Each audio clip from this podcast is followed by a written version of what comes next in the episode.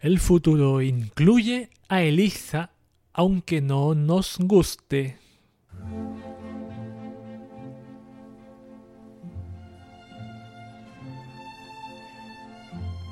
En los años 60 nació lo que se denomina en informática el efecto ELISA.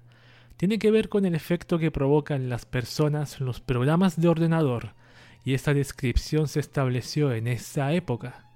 Ya han pasado décadas, más de medio siglo, y hoy nos vemos expuestos a ese efecto una vez más. Hoy puedes encontrar bots de chat o inteligencias artificiales que pueden perfectamente hacerte creer que ellos son seres humanos y no rutinas de código. Y nosotros nos sentimos impresionados e incluso asustados ante esto. Un tema interesante es el que les traigo hoy. No solo repasamos el nacimiento de este efecto, sino que también nos plantearemos sobre su futuro. ¿Se desarrollará sin límites o siempre tendrán un talón de Aquiles para evitar ser perfectos? Elisa llegó para quedarse en el podcast de QV de hoy.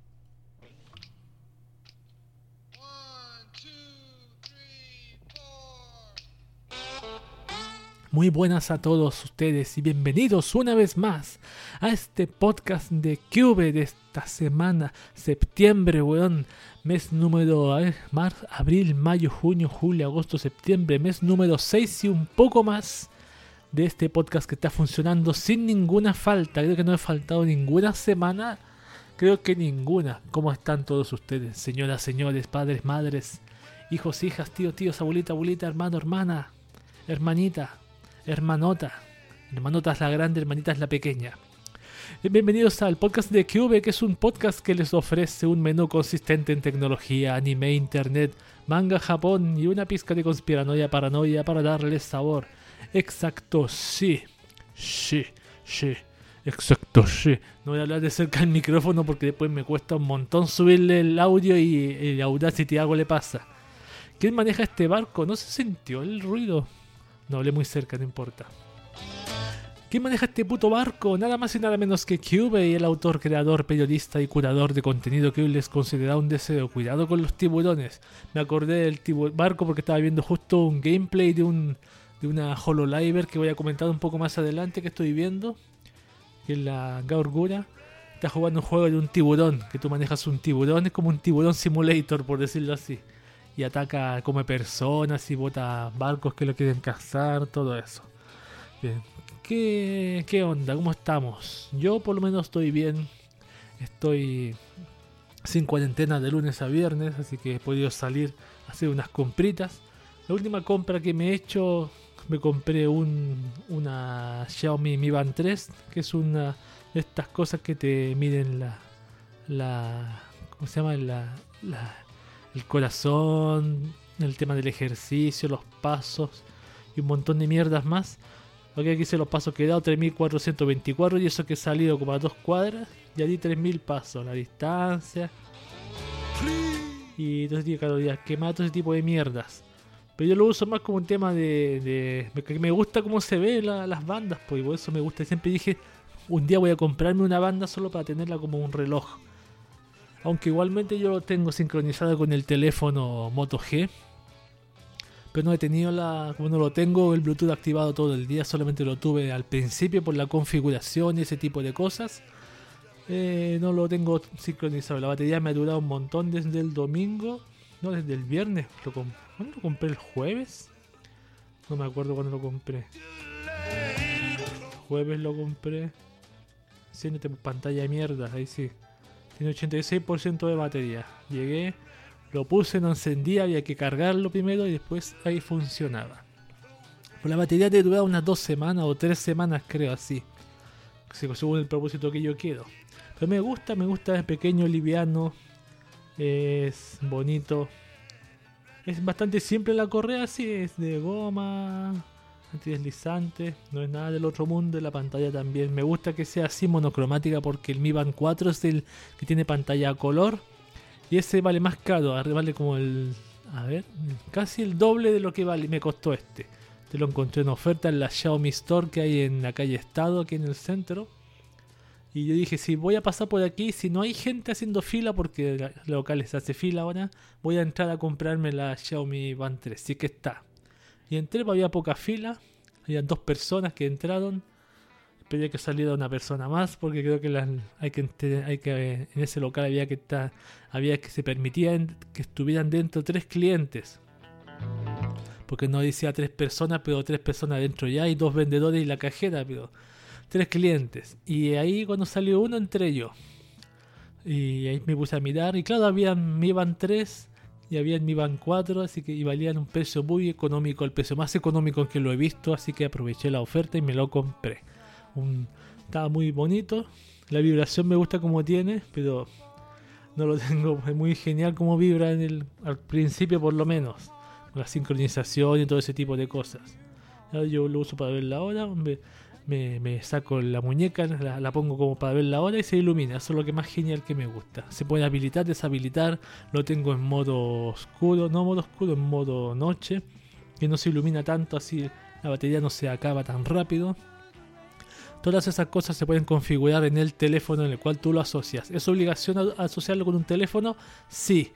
Yo pensé que no era obligación, pero sí es obligación, tío. Si no, aparece una pantalla que dice asocie con el teléfono y nada más. No por lo menos yo no pude saltarme ese paso. No pude saltarme ese paso. Y aparece claro el símbolo de Bluetooth arriba que está con un- una cruz que no está conectado. Pero es irrelevante, es irrelevante que ese no me molesta ese símbolo. Y ahí está. La Xiaomi Mi Band 3 me gusta. Me gusta. Claro, ya no es tan novedoso para mí porque ya lo tengo más de algunos. Lo estoy usando esta semana, lo voy a usar. Hasta el día. Toda esta semana, porque yo con los relojes soy de. Lo uso por semana. Tengo los otros dos que tengo aquí. Uno que tiene la pila media mala. Lo usé la semana pasada. Y este le tocó a la Mi Band 3. Y a la, al otro reloj que tengo, el principal, el más antiguo. Este que es uno de estos relojes económicos. Estos que venden en cualquier lugar.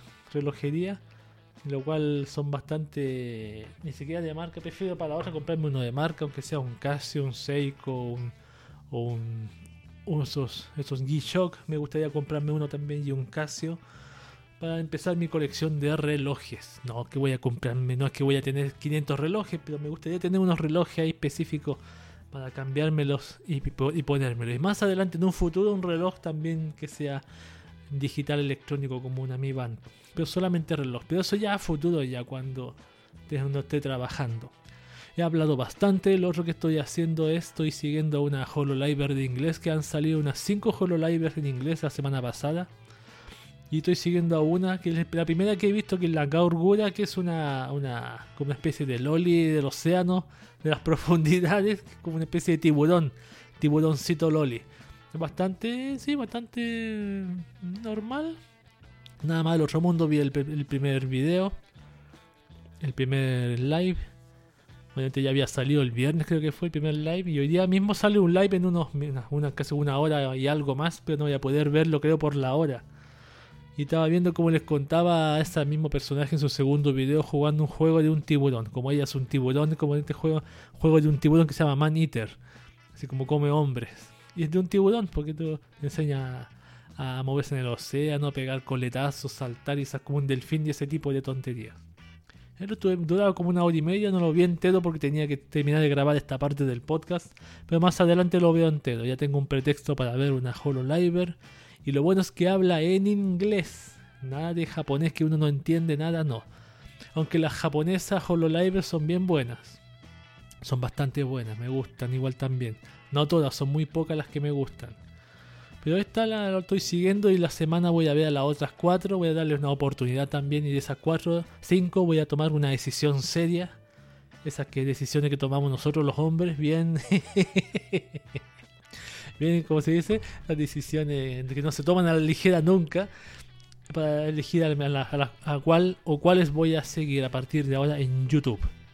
Ay, mi cuenta de YouTube, me, ¿por qué Google me, ha borrado dos veces una cuenta de YouTube que uso para entretenimiento? ¿Por qué me las borra, weón? Después no puedo ingresar nunca más. Dos veces me ha pasado, weón. Ahora voy a hacerme una tercera. No voy, a, no voy a hacer, me voy a ocupar una de las tres cuentas que tengo ahí guardadas, o cuatro que tengo ahí botadas, y la voy a, la voy a ocupar para seguir cosas de entretenimiento. o videos de ciertos temas. Eso es lo único que podía contar. ¿Qué más puedo contar? Nada más que se me ocurre. Anime, estoy viendo Lápiz Relay todavía. Voy en el capítulo 9, creo. Y el último que salió la semana pasada. Me falta ver el, que salió el sábado. Y la de Bounichi, el club de rompeolas. Voy en el 5 o el 6, no recuerdo. El capítulo ese de la que se entierran en la, tierra mojada, en la mojada y se embarran todas. Así que voy a tratar más adelante de ver cositas. Más cositas porque lamentablemente la semana no me organizo bien, por eso no veo cositas. Bien, vamos a empezar este podcast de una vez por todas con música violenta, como siempre. Shena Nishizawa de Asterisk War. Es el, el opening de la segunda temporada de Gakusen Toshi Asterisk aquí en el podcast de Cube.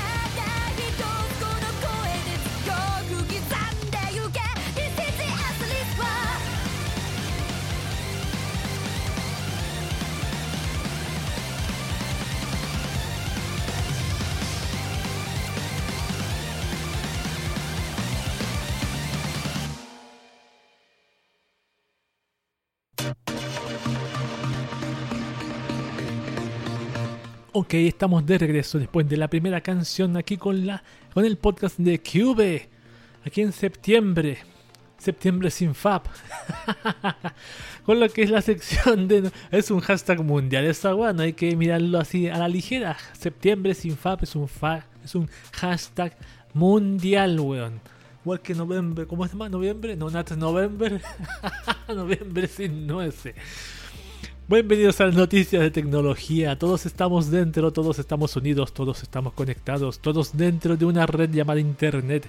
Unos participando, otros observando y otros atacando. Por eso es mejor estar informado de aquí riéndonos. Comenzamos lo que es la sección de noticias de tecnología aquí con alegría.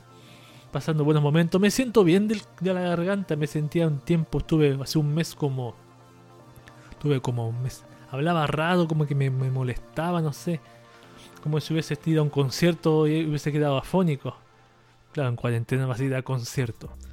Vamos a empezar con noticias que involucran a Facebook como lo hacemos siempre, nuestro querido amigo, fiel compañero, confidente, que dice Facebook bloquea transmisión en vivo de la agonía de un francés. A ver, Facebook bloqueó una transmisión en vivo de la agonía de un enfermo francés. La intención de la persona era llamar la atención sobre la ley de eutanasia en su país. Alain Koch, de 57 años, sufre una afección médica que hace que sus arterias se cierren, de acuerdo con AFP. Esto hace que no pueda comer con normalidad. Esta grave situación llevó a Koch a luchar por una ley de eutanasia en su país. Lo llama Ley de Derecho a Morir. Para ello quería transmitir su agonía a través de Facebook. No obstante, la compañía negó esta posibilidad. Nuestros corazones están con Alain Koch y a los que se ven afectados por esta triste situación, afirmó Emily Cain, portavoz de la empresa. Aunque respetamos su decisión, hemos tomado medidas para evitar que Alain transmita en vivo. No permitimos que la representación de los intentos de suicidio, afirmó en un comunicado enviado a The Verge. La lucha de Koch por obtener una muerte digna lo llevó incluso a escribir al presidente francés Emmanuel Macron. Según CNN, Koch escribió que se encontraba lúcido pero paralizado por el sufrimiento. Aunque Macron respondió con admiración por su notable fuerza de voluntad, señaló que no podía conceder su solicitud. Le dijo, oye, genial, un hombre luchador, pero no puedo darte el, beneficio de morir. te jodes, te jodes, te vas a la mierda. Sigue sufriendo, viejo de mierda. No, no es tan viejo. ¿Cuántos años tiene? No, 57 no es nada viejo. Bueno, eh, claro, qué interesante porque bastante estúpido lo que dice la señorita acá, porque esto no es un, un suicidio en vivo. ¿O sí? Su agonía, ah, su agonía, bueno, no, sé, no es un suicidio obviamente, pero es su agonía, o sea, quizás lo que está criticando la, la persona aquí de Facebook, la que es portavoz, que él, que él desee que lo maten. Ahí pues, te creo, pues, pero no, está suicidándose tampoco. No seamos literales, por favor. No está con un cuchillo a punto de clavárselo en el pecho, en el corazón, para nada. Pero claro, pobre caballero este. Eso pasa en todas partes. Pasa que hay gente que sufre, sufren demasiado. Pero bajo ciertos pues, requisitos puede, se puede hacer para que la gente deje de sufrir. Parece que a alguien le interesa que la gente sufra además. Lo voy a dejar ahí solamente. Y por último, Alain Koch, el nombre no es COCK, por ejemplo. No es. No, no, se confunda, por favor. Es una noticia seria. Vamos con la siguiente noticia de Facebook que dice: Ahora, usuarios se reportan caída de Facebook Messenger. Esta noticia fue del 13 de septiembre. Hoy mismo. Hoy es 13 de septiembre, domingo 13 de septiembre, sí. Bueno, ya lunes 14 ya. Desde diversos lugares del mundo, usuarios reportan la caída de Facebook Messenger, el servicio de mensajería de Facebook que ahora tiene mayor notoriedad por su integración con Instagram, no estaría funcionando de manera correcta en Norteamérica y en otros lugares del mundo. En el sitio Down Detector se ve que el principal problema es en Europa con el mayor número de reportes. Desde América Latina, México y países de Centroamérica parecieran ser los más afectados. En otras redes, usuarios ya dan cuenta que no pueden usar bien el servicio de la empresa de Zuckerberg. De seguro, en Facebook ya se encuentran enterados y trabajando en una pronta solución. Después de esa noticia, vamos con las noticias de tecnología y con las teleseries que ya venimos promocionando hace bastante tiempo. Vamos con la primera. A ver, ¿cuál es la primera teleserie? Es la de Trump con TikTok. TikTok quiere eliminar un perturbador video de su plataforma. ¿Por qué no ha podido lograrlo? Este es como una previa solamente. ¿Qué dice? TikTok está tratando de eliminar un perturbador video de su plataforma, sin embargo son muchos los usuarios que lo suben de nuevo. ¿Sobre qué se trata este video? Es un hombre que se suicida. El incidente ocurrió en Mississippi, la persona tenía 33 años. No hablaremos sobre los, sobre los detalles del hecho. Sin embargo, TikTok, sin haberse dado cuenta de su contenido, lo incluyó en el fin de descubrimiento For You. Muchos usuarios, destaca Digital Trends, advirtieron sobre el video, otros solo lo tomaron como una broma engañando a la gente para que lo vea sin informar sobre lo que trata. TikTok confirmó el hecho apuntando que trabaja en eliminarlo, incluso ha bloqueado a las cuentas que lo suben reiterativamente. Así con este video de suicidio. Bueno, vamos con las noticias. Ahora sí con la teleserie. ¿Dónde está la teleserie? Aquí está. TikTok. ¿Por qué Donald Trump dice que no le importa si Microsoft compra la app? Vamos a leer un poco sobre esta información. Esta declaración por parte del presidente de Estados Unidos sucedió el pasado 3 de agosto de 2020 durante una conferencia de prensa en la Casa Blanca. Sus palabras se centraron en un relativo desdén hacia Microsoft, pero resaltó igual que el objetivo era que cualquier compañía de su país se quedara con la plataforma, en sus propias palabras. No me importa si es Microsoft o alguien más, una gran empresa, una empresa segura, una empresa muy estadounidense quien lo compre a TikTok. La app se cerrará el 15 de septiembre a menos que Microsoft u otra persona pueda comprarlo y llegar a un acuerdo, un acuerdo apropiado para que el Tesoro de los Estados Unidos obtenga mucho dinero.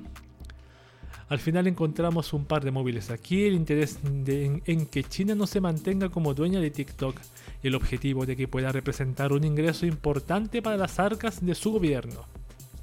Todo esto sucedió el 3 de agosto, pero exactamente dos semanas después, el 18 de agosto de 2020, se reveló que Oracle estaba sentado también en la mesa de negociación.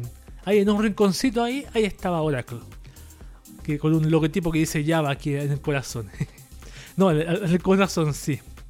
Fue ahí que Trump marcó más claramente su postura, manifestándose de manera afirmativa y positiva ante la posibilidad de que esa nueva compañía se quede con TikTok en sus propias palabras de nuevo. Bueno, creo que Oracle es una gran empresa y creo que su propietario es un tipo tremendo, es una gran persona. Yo leí esa noticia. Creo que Oracle sería ciertamente alguien que podría manejar esto, sí. Les dimos hasta el 15 de septiembre. El motivo es simple y queda indirectamente claro en esas declaraciones. Larry Ellison, el cofundador de Oracle, es un amigo relativamente cercano de Donald Trump Quedan pocos días para la fecha límite impuesta a la APP. Es importante tener en cuenta estos factores para cuando llegue el momento de conocer la resolución final. Hace mucho poco me enteré de algo. Ah, no, voy a comunicarlo después. Que me enteré por ahí por uno de, de, las personas que escucha este podcast. Pero lo voy a leer después hasta que te lee la última noticia. TikTok versus Trump. Se pone fecha límite de 4 días para vender la app o será eliminada. Veamos esta noticia.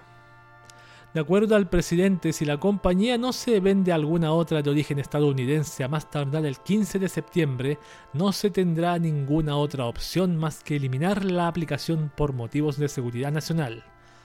Con anterioridad ya se le había dado distintos ultimátums a la compañía, pero ahora se confirma que no se podrá pasar más allá del 15 de septiembre. Lo que les cuento que me había enterado no tenía que ver con Trump ni TikTok, sí tenía que ver con otra empresa que era Nvidia que había comprado a ARM. Esa era la noticia. Casi la cago. casi la cago y tenía que hacer la, leer la noticia de nuevo. Pero casi la cagué, Menos mal que la magia de la edición me logró no cagarla. Pero claro, ¿quién la comprará? Oracle logra comprarla, claro, y por eso Trump, bueno, a mí, Trump puede ser amigo de quien sea, pero y puede darle confianza a Oracle, a menos que Trump tenga inversiones en Oracle. Eso es lo, lo otro. Eso es lo otro. Vamos con la siguiente teleserie que tenemos. Eh, ya leí sobre esa teleserie número 1. Vamos con la teleserie número 2. No tengo muchas noticias de esas teleseries, pero sí tengo una que tengo una solamente de Apple y Epic, que dice, Apple mete un combo breaker al estilo Killer Instinct y contra demanda Epic Games por violar la App Store. Veamos esta noticia. Según reporta CNBC, Apple acaba de presentar una contrademanda contra Epic Games, básicamente por violar el contrato aceptado por ambas partes al integrar las producciones de esta compañía dentro de la App Store. El documento de la contrademanda marca claramente el contexto de la respuesta legal de Tim Cook y compañía, remitiendo todo a ese primer movimiento que detonó la fractura entre ambas compañías, que fue cuando Epic violó las normas de la tienda digital de Apple integrando un sistema paralelo de pagos directos en Fortnite. Con este simple movimiento, Tim Cook y toda la empresa dejaban de recibir el 30%, de, el 30 de comisión que recibían como, como, todas las app descargadas desde la App Store. Ahora en esta contrademanda, Apple presenta sus argumentos de violación y exige una indemnización por un monto no especificado. La compensación por el incumplimiento del contrato es un movimiento agresivo que podría representarle un golpe duro a la billetera de Epic Games. La gente de Cupertino describe lo hecho por los dueños de Fortnite como un asalto furtivo en donde se les acusa de robar comisiones que les correspondían desde la App Store. Así que podremos contar con que este pleito irá de largo durante un buen rato, y así lo digo yo. Y así lo dice mucha gente, perdón por la tos, creo que se escuchó. Pero yo siempre digo lo mismo, que no va a poder que termine así como, como Trump con Kim Jong-un, dándose la mano al final. Pero qué interesante, demanda y contrademanda. ¿Qué hará Epic Games ahora? ¿Cómo continuará esto? ¿Responderá con otra contra la contrademanda? ¿Demanda de la contra de la contrademanda? Eso lo sabremos en el siguiente episodio. Dejemos pasar esta semana y vamos con las noticias ahora generales de tecnología. Vamos allá. Comenzamos Netflix. Estos celulares no son compatibles con la app. Eh, la aplicación de Netflix dejó de ser compatible para una gran cantidad de dispositivos móviles debido a su última actualización en la Play Store de Android. Si no tienes instalada la app y quieres hacerlo, tal vez la tienda de aplicaciones te muestre una advertencia en la que afirme que tu celular ya no es compatible con esa versión de Netflix.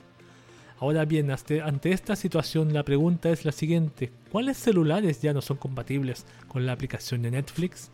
Todos aquellos dispositivos de la versión Android 5.0, también llamada Lollipop, ya no son compatibles con la app del servicio de streaming. Ahora es necesario contar con un móvil cuya versión sea a partir de la 4.4 KitKat y la 7.1.2 Nougat para poder instalar la aplicación.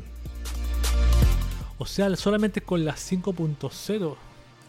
Pero la 4.4 si la puedes usar, qué raro, weón.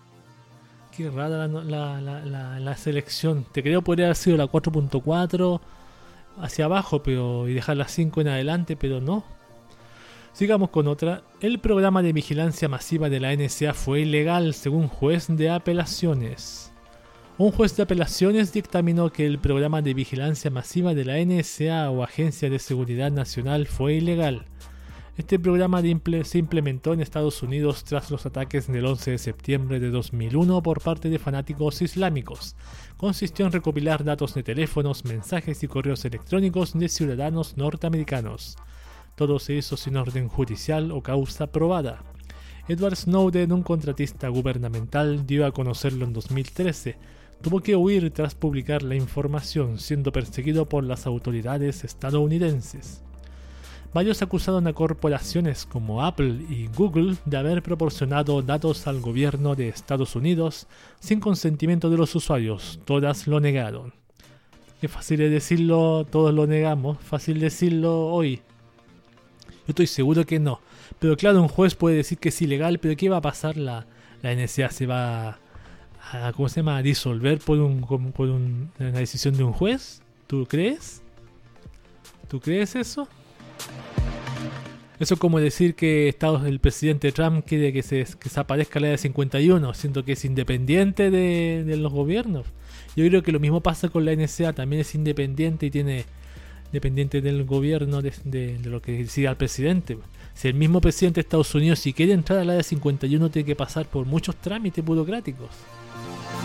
Bien, vamos sigamos leyendo. Apple Music está superando a Spotify. Sus usuarios se muestran más dispuestos a pagar. A ver, Apple Music está logrando convencer a sus usuarios que paguen por los servicios, incluso mucho más rápido que Spotify. Aunque se asoma muy lejos el momento en el que Spotify se ha destronado, Apple Music pisa con fuerza. De acuerdo con un informe de Loop Ventures, la compañía de la manzanita creció un 10% trimestral comparado con el 6% de la empresa sueca. Los suscriptores de Spotify ascienden a 138 millones, mientras que Apple Music tiene 82 millones. Se destaca en el estudio además que Spotify cuenta con un modo gratuito. En general, la base de suscriptores de la, compañía es mucho más amplia. A ver, entre los datos resaltantes, eh, suscriptor promedio de Apple paga alrededor de 7 dólares por mes, el 2,5% de los ingresos totales de Apple. En cuanto a la cuota global, la de Spotify es de un 34% en comparación con la de Apple, que corresponde a un 20%. Hmm. Otra noticia, ya hay fecha para el Apple Event donde se presentará el iPhone 12. A ver, vamos a ver. El de este año será completamente virtual dado el, el, contexto mundial por la pandemia y si sale como la WWDC 2020 no debería ser un problema para los de Cupertino. En vivo desde el Apple Park, Tim Cook y las otras mentes en Apple tomarán el, escenario para presentarnos el iPhone 12, el Apple Watch Series 6 y más. La fecha será el 15 del presente mes a las 10 am hora del Pacífico, que sería el mediodía de México y las 2 de la tarde en Chile. Yo lo, me gustaría verlo para después comentarlo en un podcast. Estaremos atentos y ya ya. Me gustaría verlo como dije la otra vez cuando hablé del evento WWDC 2020, 2020, que iba a estar más atento a estos eventos porque a veces me quedo sin tema. Qué mejor que hablar uno de estos eventos y hablar con detalle los lanzamientos porque son importantes, sí. Aunque no seamos fans de acérrimos o compramos productos de esa marca, son importantes estos lanzamientos porque estos lanzamientos son los que dictan tendencia, en mi opinión. Apple dicta tendencia, lo dictó antes con su iPhone, Gracias a eso cambió mucho el modo de navegar en Internet. Ya dejó de ser en el, desktop y ahora pasó más a móvil. Imagínate, hoy la gente navega más en Internet a través de su móvil que de su notebook o su desktop. Su, su PC Master Race de toda la vida. Vamos con otra noticia. WhatsApp aplicaría nuevamente un modo vacaciones en una actualización. WhatsApp busca habilitar la opción modo vacaciones en una nueva actualización, así lo dio a conocer el sitio especializado en filtrar novedades de WhatsApp o Android, WA Beta Info, me lo sé de memoria. A ver, ¿cómo funciona el modo vacaciones? Esta nueva función consiste en silenciar a otro nivel los chats con los que no desea conversar, es decir, archivándolo y desactivándole las notificaciones mientras permanezca en ese espacio. La opción de archivar chat disponible en WhatsApp cuenta con un inconveniente y es que si la persona de ese chat archivado escribe nuevamente, te aparecerá en el listado de chats activos. Por eso con esta nueva función, ese chat permanecerá en esa sección del tiempo que tú desees. Otra función consiste en archivar automáticamente los chats inactivos que tengas, tengan más de 6 meses sin intercambiar mensajes. Esa idea está buena. Lo reconozco. Lo reconozco que está buena esa. Vamos con más noticias. Spotify trabaja en un modo de karaoke que sorprenderá a más de uno. Spotify trabaja para mostrar un modo de karaoke que sorprenderá a más de uno. De acuerdo con la experta Jane Manchung Wong, esta característica mostraría letras grandes y se, podría, se podrá bajar el volumen de la pista vocal. Recordemos que este año la compañía sueca impulsó el uso de letras para las canciones en su plataforma. El siguiente paso, el más lógico, es el del karaoke. De acuerdo con las imágenes difundidas por Wong, los usuarios podrán, podrían seleccionar una pista más vocal o menos vocal según el acompañamiento que deseen. Sí, ahí está, novedades para Spotify. Samsung cortaría suministro de chips a Huawei en una semana. Ver, veamos esto. Mm, según reporta el sitio local Chosunilbo, Samsung cortaría el suministro de componentes a Huawei a partir de este 15 de septiembre de 2020. A grandes rasgos repetirá en paralelo el proceso que anunció con antelación la gente de TSMC, de modo que en una semana Huawei se quedaría sin otro aliado para la fabricación de sus productos. Las autoridades chinas de manera provisional han creado una compañía de semiconductores llamado SMIC que tendría la intención de mantener a flote a Huawei con la entrega de componentes. Vaya, vaya, vaya, vaya, vaya. Otra de WhatsApp. Atención a los mensajes virales que podrían bloquear tu teléfono y además obligarte a desinstalar la aplicación. Una extraña combinación de caracteres se encuentra circulando por mensaje de WhatsApp. La misma, una vez que se recibe y se abre el mensaje, genera un extraño congelamiento en la aplicación. No basta con salir del programa y volver a entrar. Tampoco sirve reiniciar el celular. Quienes reportaron esta incidencia manifestaron que la única forma de solucionar este inconveniente es remover el software del teléfono y después volverlo a instalar. Entonces, si se ejecuta esta acción, quienes no hayan realizado una copia reciente de seguridad corren el riesgo de perder el historial de los mensajes, según lo reseña Daily Mail. Los expertos en la materia explican que una extraña combinación altera el algoritmo del programa.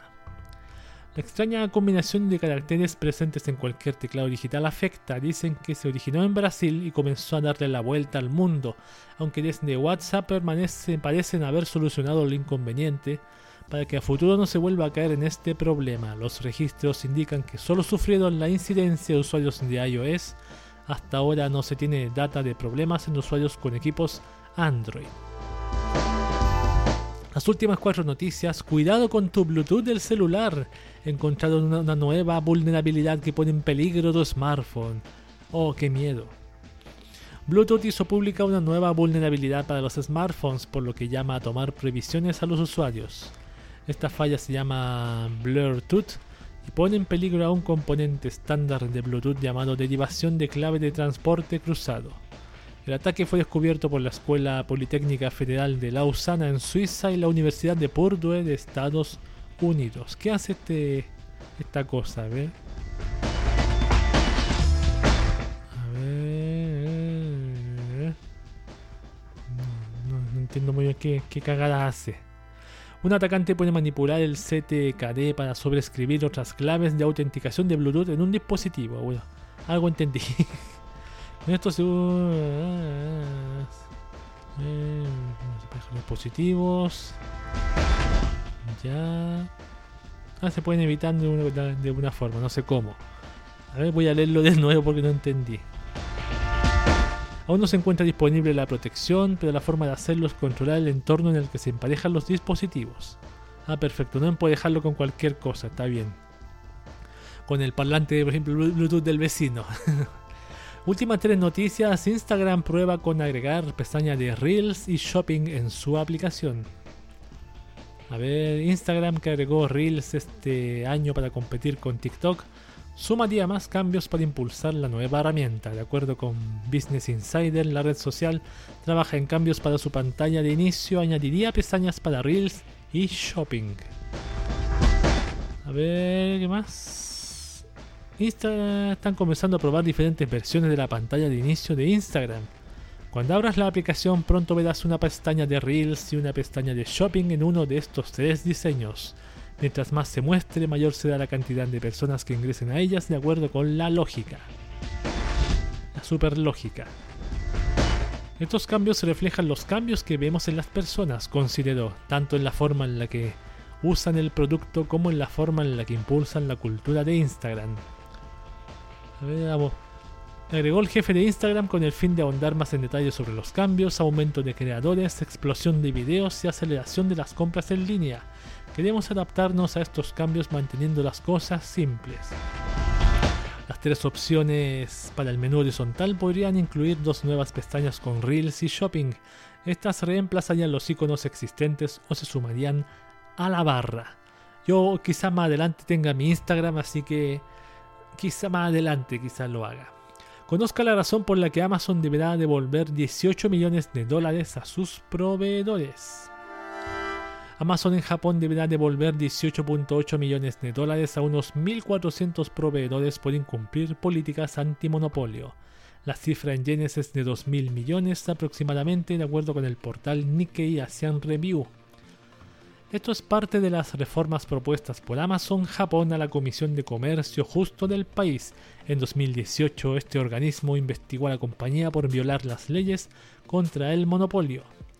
Con esta reforma Amazon Japón está exenta de sanciones, recalca Nikkei Asian Review.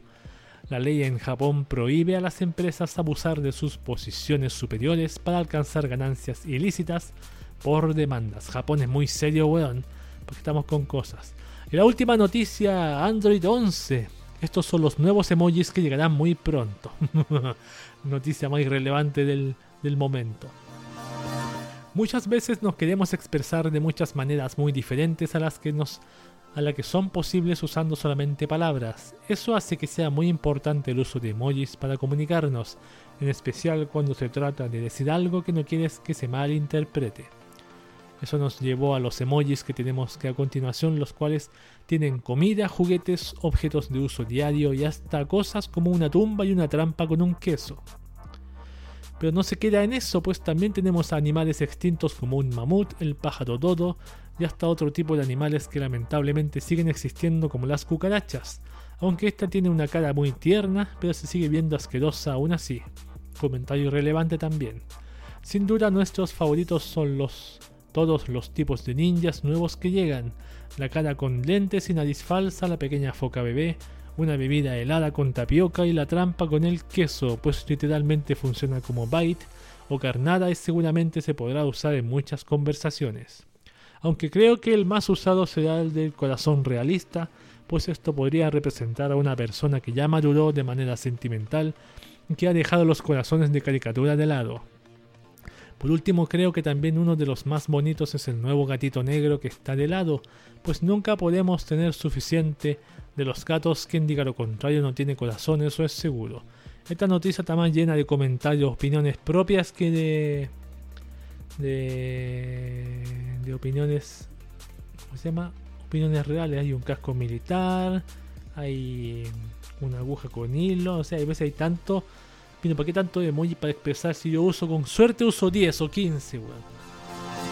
Tengo los míos para reír, el para sonreír, el para pulgar arriba, aplausos, el del, músculo sacado, el del puño. Lo uso casi todos los días. Obviamente son los que uso, pero hay demasiados emojis para demasiadas cosas que nunca vamos a usar. Esas son, han sido las noticias de tecnología de esta ocasión. Vamos con música. Shoko Nakagawa Suraido Days, el opening de Tengen Toppa Gurren Lagan en el podcast de Cube.「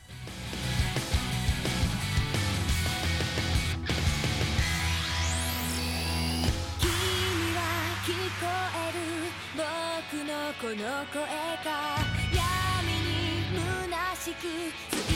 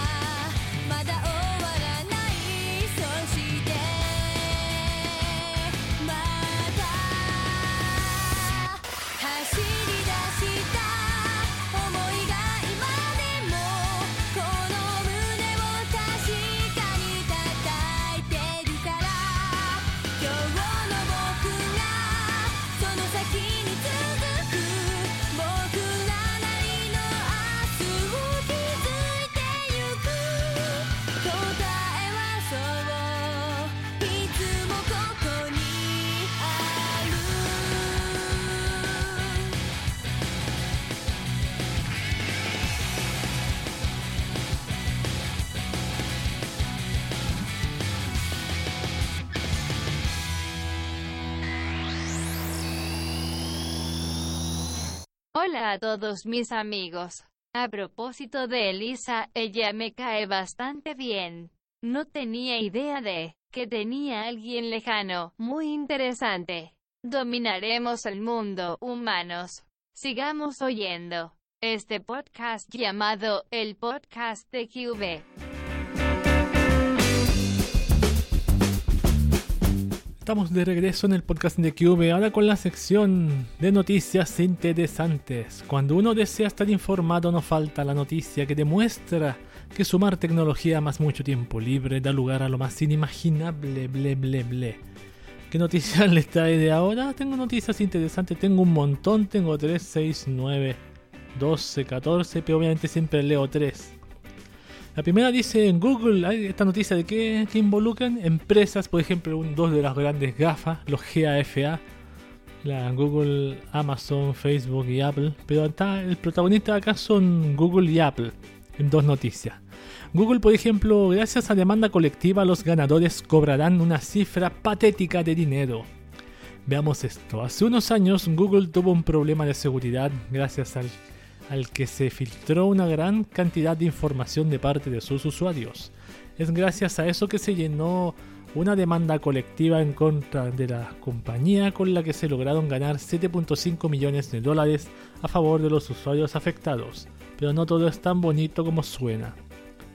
Alguna vez tal vez no lo recuerden y otras tantas tal vez ni siquiera la conocieron, pero Google tuvo una red social que buscaba competir contra Facebook. Esta red social se llamaba Google Plus y crear ahí una cuenta ahí era algo forzoso si querías tener tu canal de YouTube activo. Obviamente esta red social murió después de un tiempo pues no tenía nada importante ni llamativo que pudieras hacer ahí dentro, pero antes de desaparecer esta sufrió un problema de seguridad. Este problema de filtración de datos ocurrió en el año 2018 y afectó a personas que vivían o aún viven en los Estados Unidos.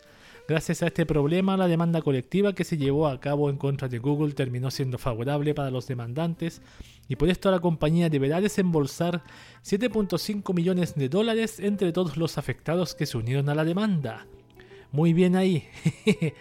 Pero no creas que las personas se van a volver millonarias ni mucho menos, pues la cifra está establecida y se distribuirá entre todos los afectados que la reclamen antes del 8 de octubre. El problema con esto es que la cantidad máxima que un afectado puede recibir de parte de la compañía es nada más y nada menos que, redoble de tambores, 12 dólares. ¡Tarán! Máximo. 12 dólares. Así que al final Google sí perdió dinero, pero no es tanto como para que se vayan a ir a la quiebra, mientras que los afectados podrán llenar su tanque de gasolina, supongo. 12 dólares. Bueno, ¿a cuántas personas le habrá sido la demanda. vamos a el, experimento. Saquemos la calculadora. Calca. Si fue 7.5 millones. 7.5 millones. A ver, no, no lo puse. Me voy a dividir, cuántas. 7 millones y medio. Ahí sí. Dividido por cuántas personas. ¿Cuánto dinero era? Máximo 12 dólares. ¿Cuántas personas son? 625 mil personas son los beneficiados, ni siquiera un millón. Menos mal, si hubiesen sido más personas, sería menos dinero, sería 6 dólares máximo. Bueno, eso pasó con la demanda. Ganaron la demanda, los felicito, pero ahora cómo le pagan al abogado, es el problema. Cada uno va a tener que poner un 10 dólares, Segunda noticia interesante, Apple demanda a una empresa por una extraña razón. Su logo es una manza, es una pera. No, no es una manza, su logo es una pera, dice que claro. Es insólito, Apple demandó a una empresa de 5 empleados porque su logo es una pera. Una, compañía de la manzanita considera que todos los frutos del reino son suyos, por lo que hay que quitarles lo que tienen. Apple considera que el logo es muy parecido al suyo, lo que viola la acta LANAM sobre marcas registradas. Específicamente la compañía que diseña y produce equipos electrónicos busca que no sea registrado el logo de los demandantes. ¿Procederá la solicitud del gigante de Cupertino? La empresa demandada canadiense lleva por nombre Super Healthy Kids. Registró una app llamada Prepare, Prepare que permite a los usuarios almacenar, organizar recetas y crear planes de alimentación. Super Healthy Kids publicó un post en Instagram y una petición en change.org para que Apple retire la demanda. Apple se ha opuesto a las pequeñas empresas con logotipos relacionados con frutas, afirmó el demandado. Son costosas acciones legales incluso cuando esos logotipos no se parecen en nada al de Apple. Ni siquiera están en la misma línea de negocio, añadió. Son costos legales de nuestra lucha por el derecho de todos los propietarios de pequeñas empresas. Ya nos ha costado muchos miles de dólares. Super Healthy Kids despidió además a uno de sus miembros, según informó en el comunicado emitido en change.org. La solicitud de los demandados ya suma más de 14.000 firmas. Russell Monson, cofundador de Super Healthy Kids, calificó de aterradora la experiencia de la demanda. Sí, pues no tiene sentido. ¿Por qué la demanda? Porque se parece, dice, muy parecido al suyo. No tiene, yo no veo ningún parecido, nada. Ningún parecido. Vaya, que interesante. Apple, para, para Apple las frutas son Todas pertenecen a Apple. No importa la fruta que tú pongas en tu logo. Incluso si a propósito haces una empresa y colocas una fruta muy diferente a la de Apple, te va a demandar igualmente. Wow. Vamos con la última noticia interesante de Twitch. Niño dona 20 mil dólares usando la tarjeta de sus padres. Qué mejor, weón. A ver, Twitch está lleno de creadores de contenido que son apoyados principalmente por parte de sus seguidores. Estos les hacen donaciones que pueden ir desde un dólar hasta lo que sea que haya en tu tarjeta. Y como te podrás imaginar, un niño hizo una serie de donaciones que realmente no hicieron muy felices a, muy felices a sus padres. El cuento de nunca acabar. Lo hemos dicho antes y seguirá siendo una realidad sin importar cuánto tiempo pase en la vida. Nunca dejes tus tarjetas de crédito o débito al alcance de tus hijos. Esto porque si son muy pequeños, no tienen ni idea de cuál es el verdadero valor del dinero, gastándolo, regalándolo como si realmente no fuera nada. El caso de hoy involucra a un niño justamente que decidió donar dinero, mucho dinero a sus streamers favoritos, lo que, hace lo que casi hace que los ahorros de su madre se pierdan por completo. Aunque no se sabe exactamente cómo es el adolescente en cuestión se hizo con los ahorros de su madre, este decidió donar 20 mil dólares a distintos streamers de la plataforma, en serio, date un minuto para pensar en cuánto dinero es eso. Realmente es una cantidad importante. Afortunadamente, la madre, la madre logró recuperar la mayor parte del dinero donado gracias al apoyo de un partner de la plataforma con el nombre de Xsoya. Y decimos que casi logró recuperarlo porque todo se quedó un poco corto antes de los 20 mil dólares. La cantidad que logró recuperar fue de 19.870.94 a pesar de que no fue todo, la madre en cuestión asegura que con eso se siente más que satisfecha, pues el proceso de recuperar todo su dinero fue realmente complicado. Ahora solo nos queda preguntarnos qué será de su hijo. Creo que ponerlo a trabajar por un buen tiempo podría ser un castigo efectivo. Pero aquí dice que el tipo es adolescente. adolescente en cuestión. Y acá el autor dice eh, al alcance de tus. Si son muy pequeñas, bueno, no, no, no calza un poco lo que dice la exageración que coloca el autor aquí. El niño, un adolescente, no es un niño pequeño tampoco. Ya están un poco conscientes de lo que hacen. Así que yo le daría un castigo: trabajos forzados, todas las vacaciones a vender perfumes en la calle, puerta a puerta. Qué mejor trabajo, como lo he dicho yo alguna vez. Estas han sido las noticias interesantes y ahora vamos con lo que es Internet y aplicaciones de un salto. ¡Ya! Bien, estamos de vuelta ahora con lo que es la sección de internet y aplicaciones, ya que estamos ultra conectados en este sucio planeta, ¿por qué no sacar provecho de alguna web o aplicación útil? Yo no creo que sea una mala idea, es por eso que existe esta sección de internet y aplicaciones para todos ustedes.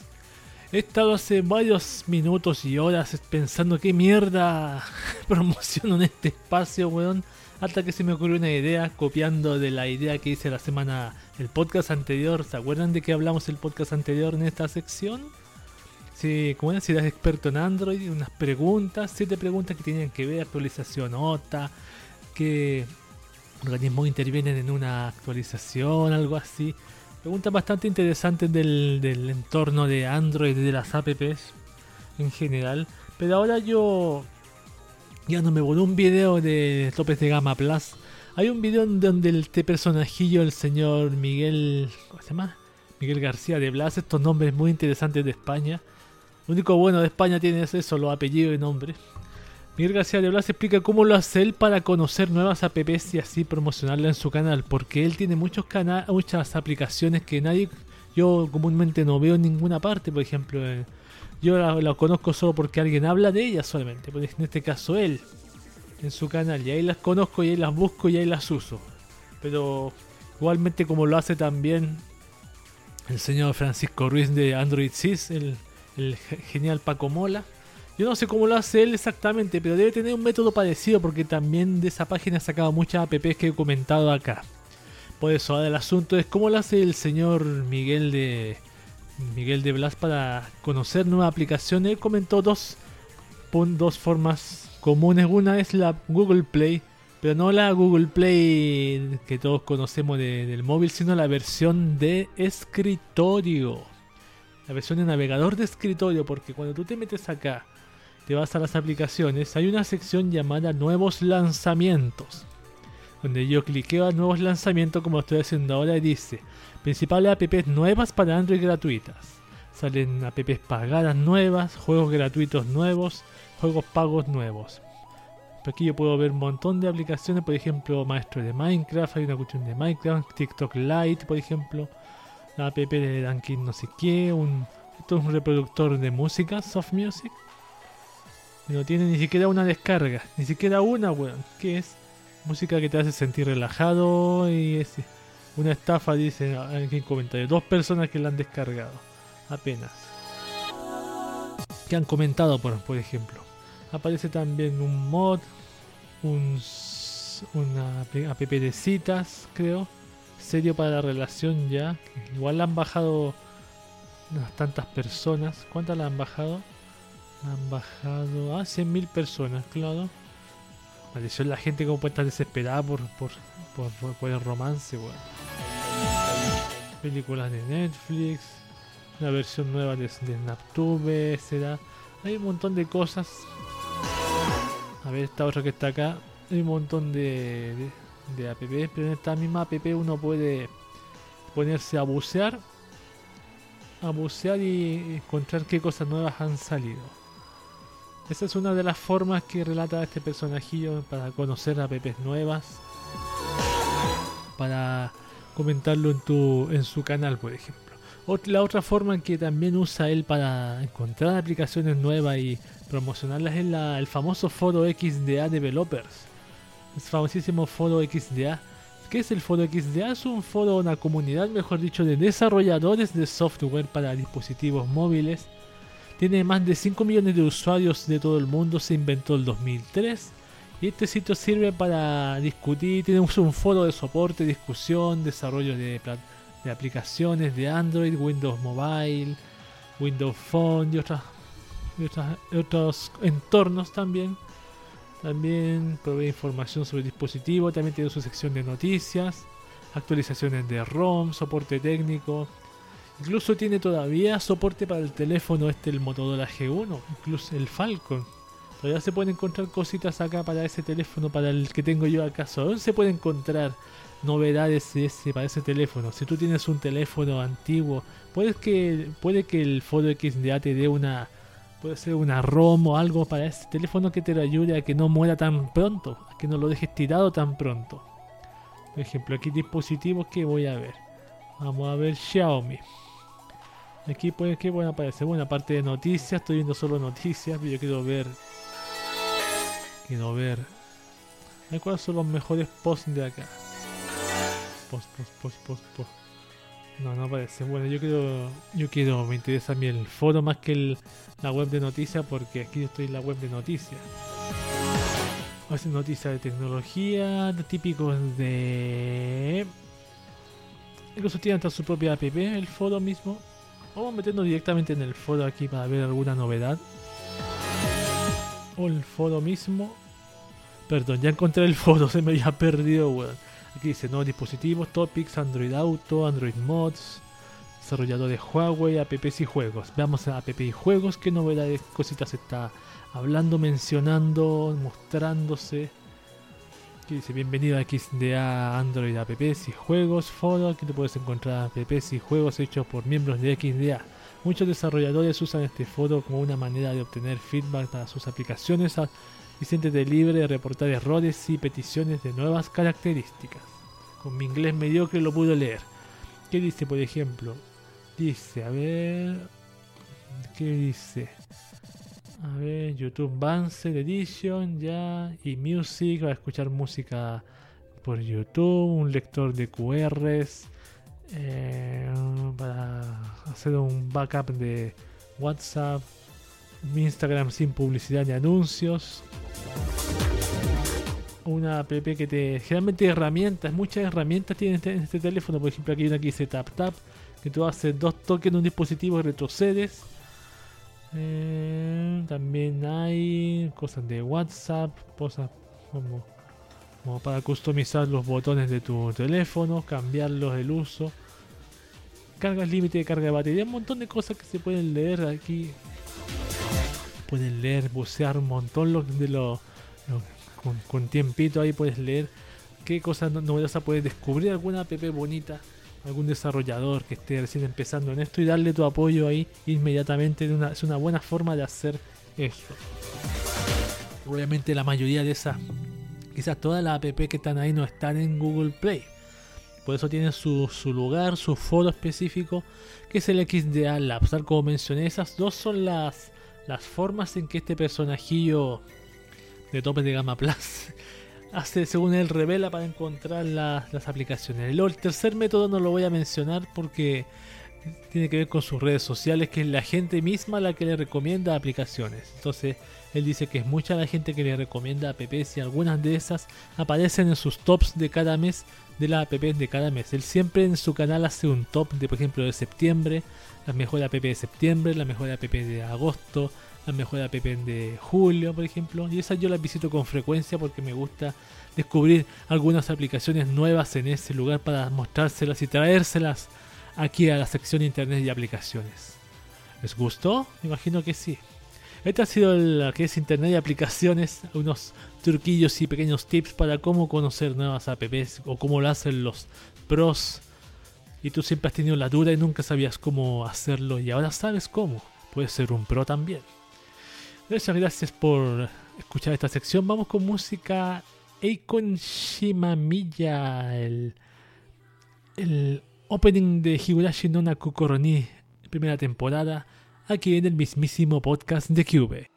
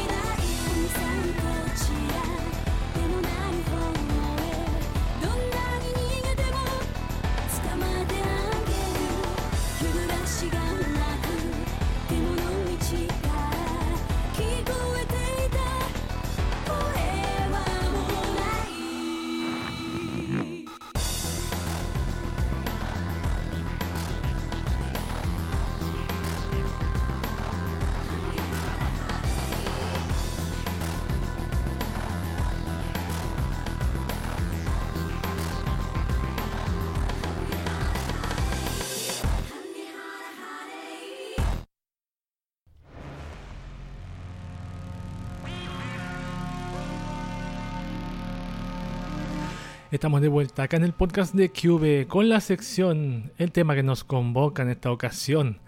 Hay noticias que puedes dejar pasar y otras en donde no te puedes quedar indiferente. Si lo haces, quizás creas que el mundo es un lugar para caminar silbando y no es así.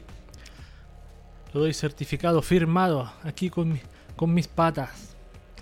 Este es un artículo eh, que, se llama ¿Qué es el efecto ELISA? o ¿Por qué nos sorprende tanto leer un artículo escrito, entre comillas, por una inteligencia artificial como GPT-3? Escrito por Enrique Pérez el 13 de septiembre de este 2020, tan interesante aquí mismísimo en la web Shataka, una famosísima página web frecuente mía. Tengo un rasguño, tengo un rasguño aquí. Frecuente mía diaria, casi diaria, donde, la ojeo más los fines de semana para buscar temas, lo, prometo, es así. Pero he encontrado este, lo he leído y me, ha parecido bueno compartirlo. ¿Estás asustado ya, humano? Nos preguntaba The Guardian en su artículo generado mediante GPT-3. Desde su publicación, muchos usuarios han reaccionado manifestando su asombro e incluso cierto temor porque una red neuronal puede elaborar textos, textos tan complejos como ese Pese a que es un texto editado, retocado y mezclado por los editores del periódico, la perturbadora sensación que estamos leyendo algo especial se repite en muchos de nosotros. Este provocador efecto que nos generan ciertos programas de ordenador, inteligencias artificiales o chatbots se conoce como efecto ELIZA, E-L-I-Z-A, y fue descrito por el informático del MIT Joseph Weizenbaum en 1966.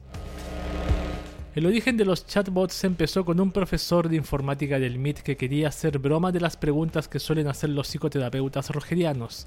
El programa ELISA reconocía que palabras clave y preguntaba sobre ellas como si fuera un psicólogo. En el caso que el programa no detectaba una palabra clave, el chatbot respondía con frases genéricas como continúe o cuéntame más. La reacción de los usuarios sorprendió a Joseph Weizenbaum. Era un simple código, pero daba la ilusión de empatía. No me había dado cuenta de que exposiciones extremadamente cortas a un programa de ordenador relativamente simple podrían inducir un poderoso pensamiento delirante en personas bastante normales, describía él. Weizenbaum no esperaba ese efecto. La gente estaba cautivada, algo que le pareció perturbador y preocupante, pues los usuarios no entendían que estaba hablando, que estaban hablando con un sencillo programa. Al efecto de cautivación se le conoce como efecto ELISA, en honor a las reflexiones de su creador sobre cómo las máquinas podían imitar efectivamente un sentido de comprensión humana y generar emociones. En los años 70 la inteligencia artificial era un campo muy nuevo, pero mientras algunos de sus contemporáneos eran optimistas, Weizenbaum comenzó a hablar en contra de la barrera entre humanos y máquinas. El creador del primer chatbot y uno de los pioneros de la inteligencia artificial fue también uno de sus primeros críticos. El legado de Elisa sigue estando muy presente en nuestra actualidad. La definición establecida para describir este efecto es la susceptibilidad de las personas a buscar una mayor comprensión en cadenas de símbolos, en especial las palabras, ensartados por computadoras. El descubrimiento del efecto ELISA ha sido muy importante en el desarrollo de la inteligencia artificial, principalmente en aquellos chatbots que intentan transmitir emociones o intentar que el usuario perciba el programa como algo más cercano. Lo vemos constantemente en asistentes como el de Google, que claman por nuestra comprensión cuando no entienden la pregunta o en los robots inteligentes que intentan hacerse pasar por compañeros de oficina, cuando simplemente están programados para ofrecernos respuestas que puedan resultarnos reconfortantes. Un paso más allá vía Xiao Eyes, el chatbot chino de Microsoft con la misión de convertirse en una inteligencia artificial con la que los usuarios sean capaces de establecer conexiones emocionales a largo plazo. Microsoft reconoce que el 70% de las respuestas de Xiao Eyes derivan de datos extraídos de sus propias conversaciones pasadas y arrojan una conclusión relacionada con el efecto ELISA. La longitud de las conversaciones parecen ser un indicativo de satisfacción del usuario, es decir, a mayor tiempo pasamos hablando con las máquinas, más nos dejamos llevar por sus respuestas. A pesar de los avances, los chatbots modernos y los asistentes inteligentes como Siri o Alexa siguen sin poder entendernos. La inteligencia artificial conversacional se ha vuelto más fiable y agradable, pero no deja de ser el resultado de unas líneas de código, y en algunos casos el resultado es más monótono y predecible de lo que podríamos pensar.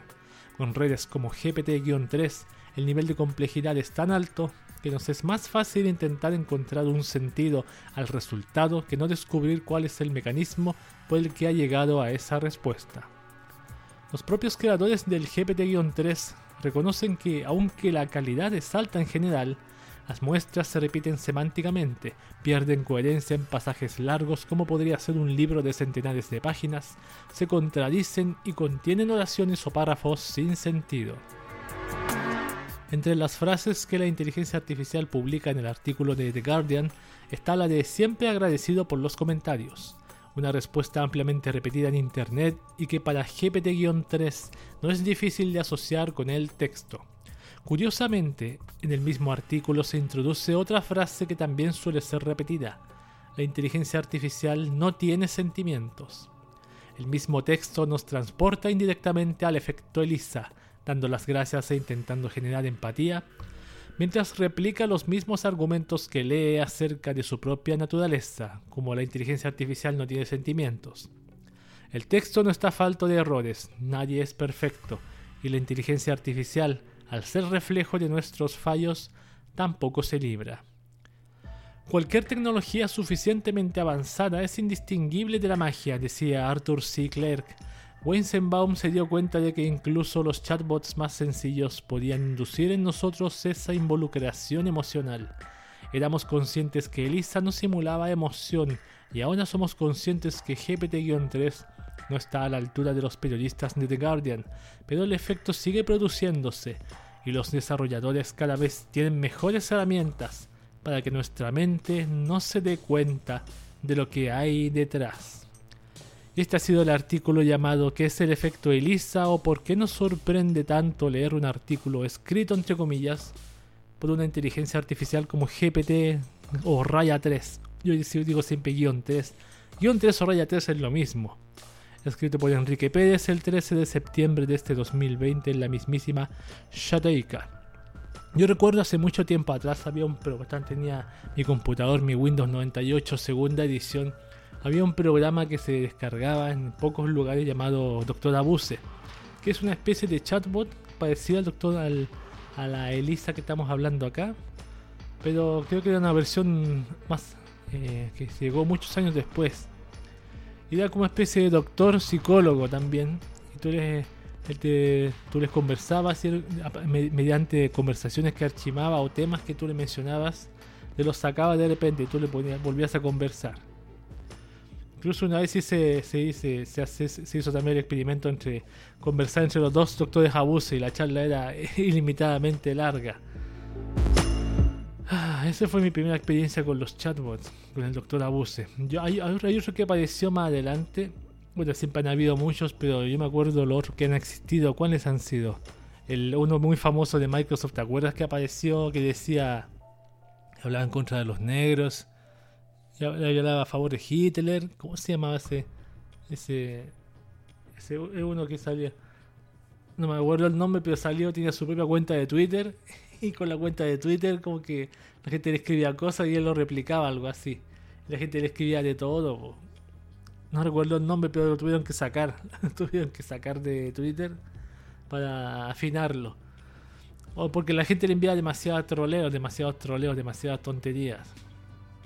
Eso yo pienso que en un futuro, viendo un poco hacia el futuro, esto va a ser, el chatbot va a ser tan bueno que ya no va a haber, por ejemplo, centros de llamados como están siendo de 50 personas, va a haber 45 eh, chatbots y 5 personas ahí corrigiéndolos y, y, retocándolos, así como existen esos estas inteligencias artificiales que sacan fotografías a patentes y aprenden a distinguir los números de las patentes un humano ahí eh, eh, enseñándole los errores y los aciertos.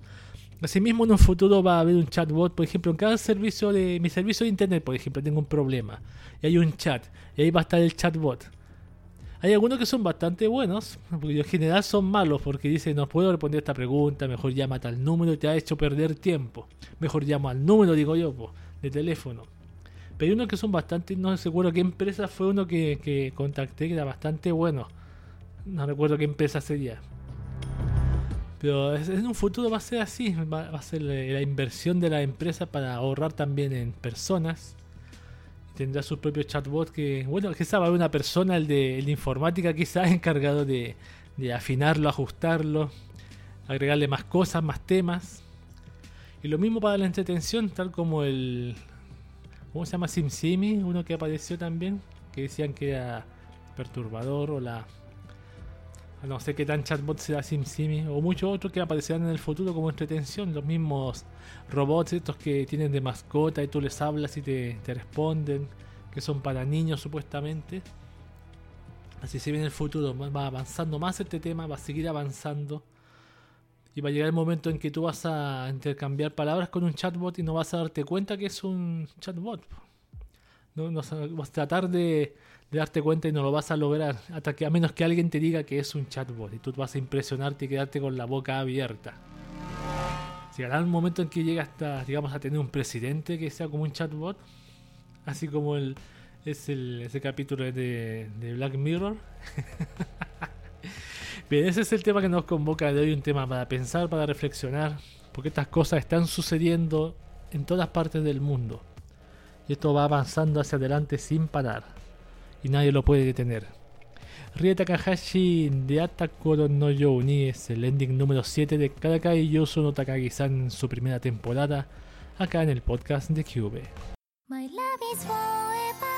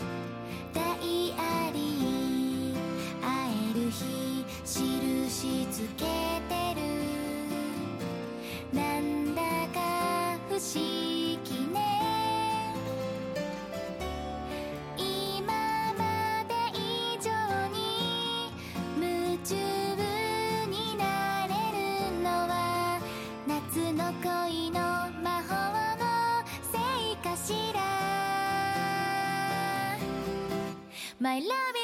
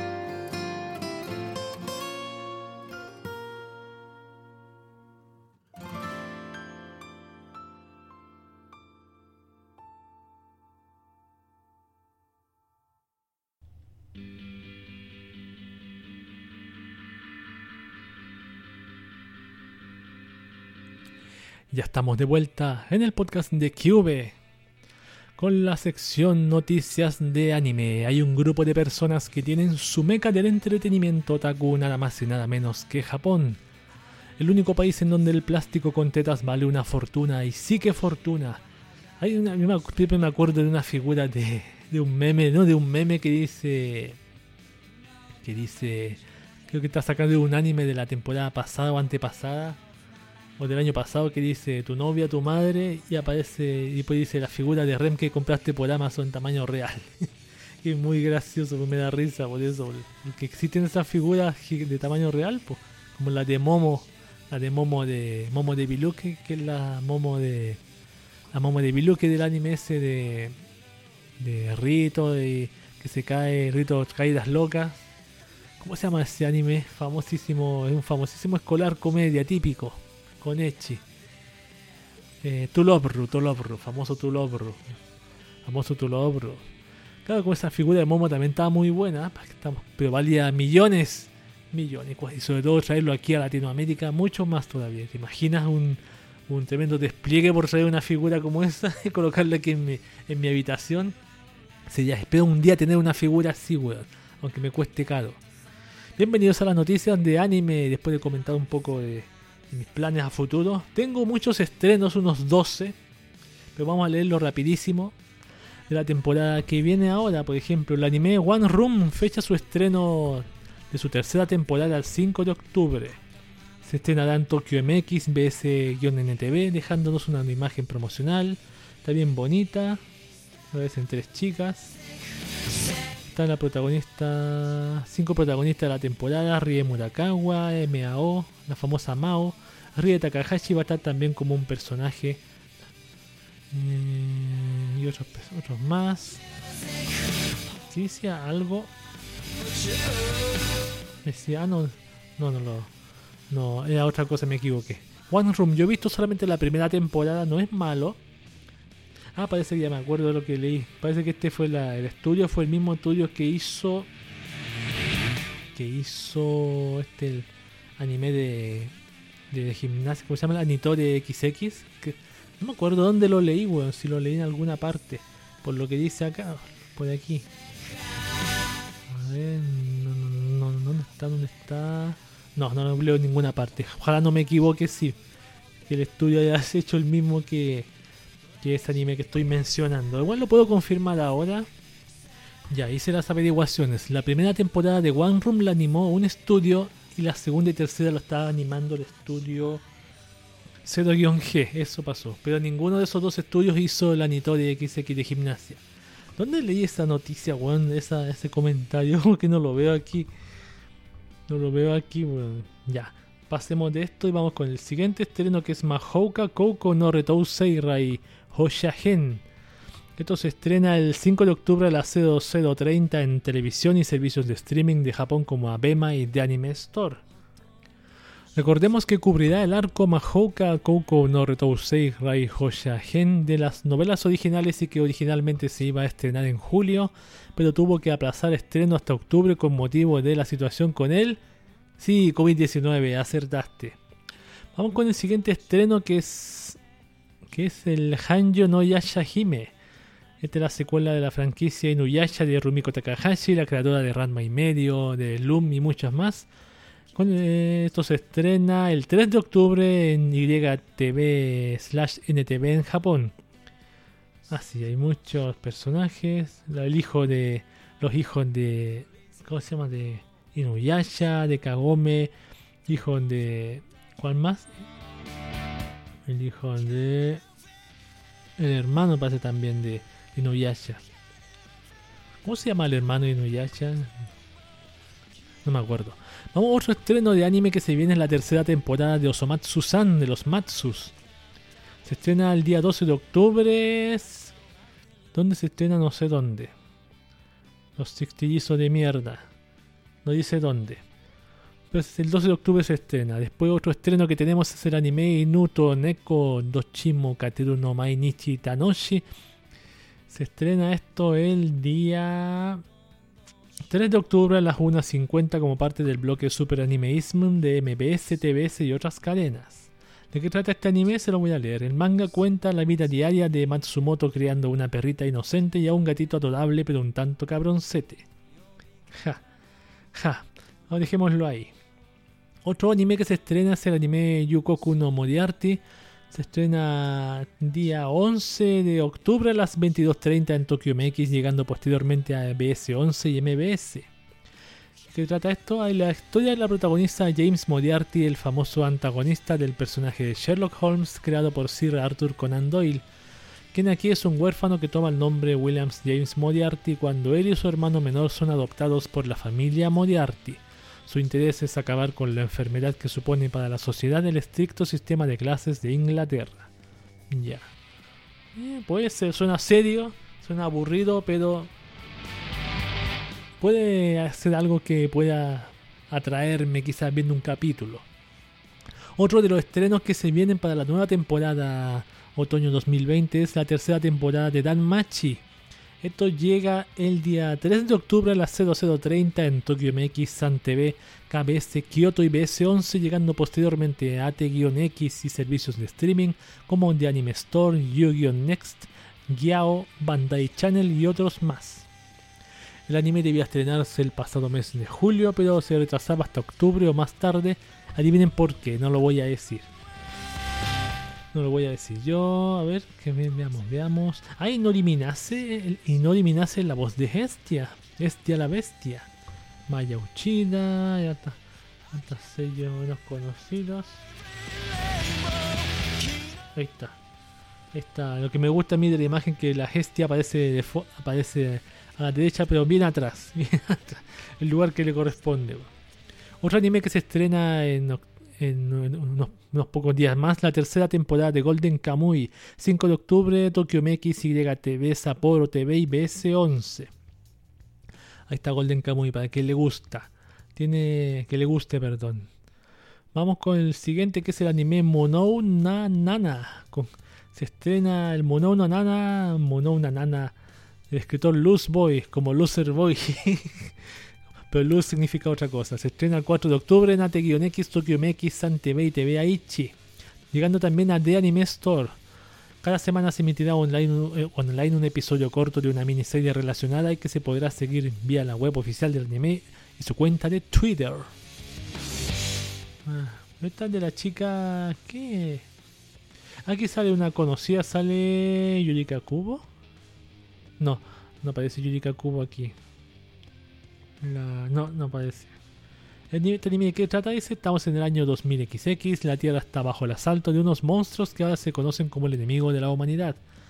Para poder enfrentar a esta amenaza se crean escuelas especiales donde se forman a adolescentes con habilidades extraordinarias, los Talented, cuyas capacidades desafían las leyes de la realidad.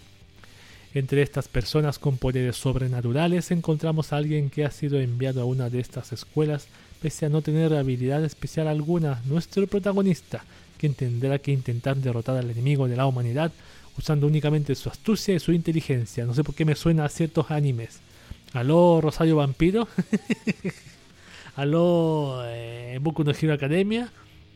Primera temporada por lo menos. Siguiente anime que se estrena el A3, fecha su segunda parte, la correspondiente a otoño, a, otoño e invierno para el 13 de octubre.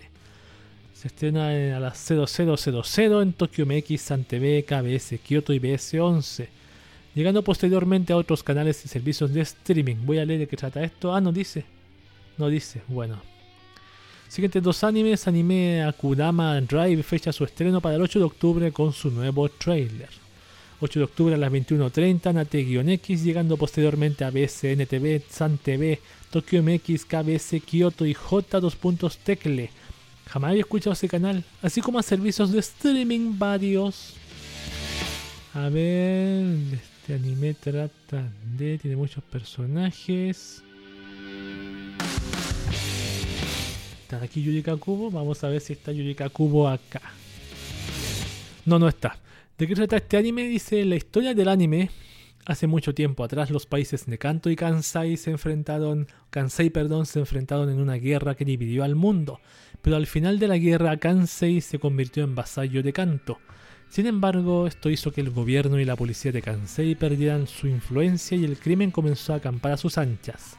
A estos criminales se los conoce como Akudama. Y el anime se llama, anime se llama Kudama Drive. El último anime que tengo de estreno se llama el anime de Dragon Dogma.